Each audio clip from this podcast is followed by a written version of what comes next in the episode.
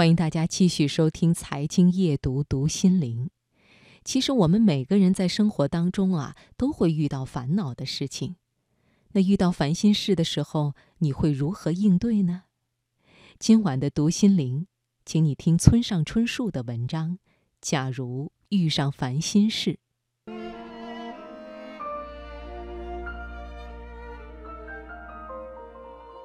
上了年纪，因而。比年轻时轻松惬意，而且随意找一找，便会发现惬意的事，竟然还出乎意料的多。比如，变得不容易受伤了，哪怕被人家说了难听的话，受到了难堪的对待，像年轻时那样心被深深刺痛，甚至夜里睡不着觉的情况，也变得少了。我觉得这可能是习以为常的缘故吧。人生路上走得久了，被人家说上两句难听话，受到些难堪的对待，也是难免的。这样的经历越积越多，变成了家常便饭，于是也就变得无所谓了。每次都为这种事情受伤的话，那大概早就活不下去了。于是，便学会了躲开那刀尖，不让它刺中要害的诀窍。这样一来，情绪上当然快活自在多了。然而，细想起来，这不正说明我的感觉在逐渐变得迟钝吗？为了不受伤，要么穿上厚厚的铠甲，要么让脸皮越来越厚。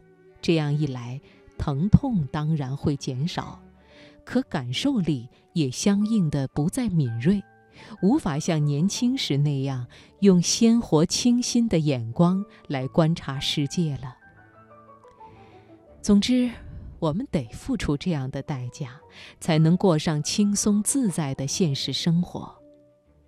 可是仔细想想，这在某种程度上也是无可奈何的事。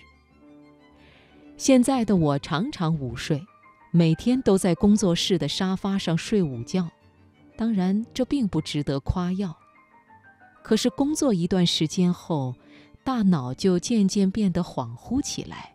于是心想，这可不行，只好睡觉了。于是躺下身去，便立刻落入梦乡。不长不短，三十分钟后，自然会睁眼醒来。这样一来，大脑就会特别清醒，情绪也积极昂扬，马上便可以继续工作。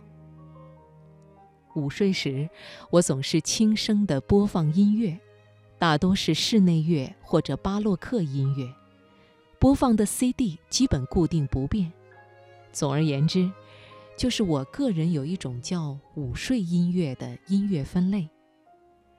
演奏家们在尽心尽力地演奏。我却拿来做午睡的背景音乐，心里觉得挺过意不去。不过，这也是自然而然的结果，只好请多多包涵了。于是，午后一点左右，在沙发上躺下，有一搭没一搭地听着舒伯特的弦乐五重奏，心中感谢人生。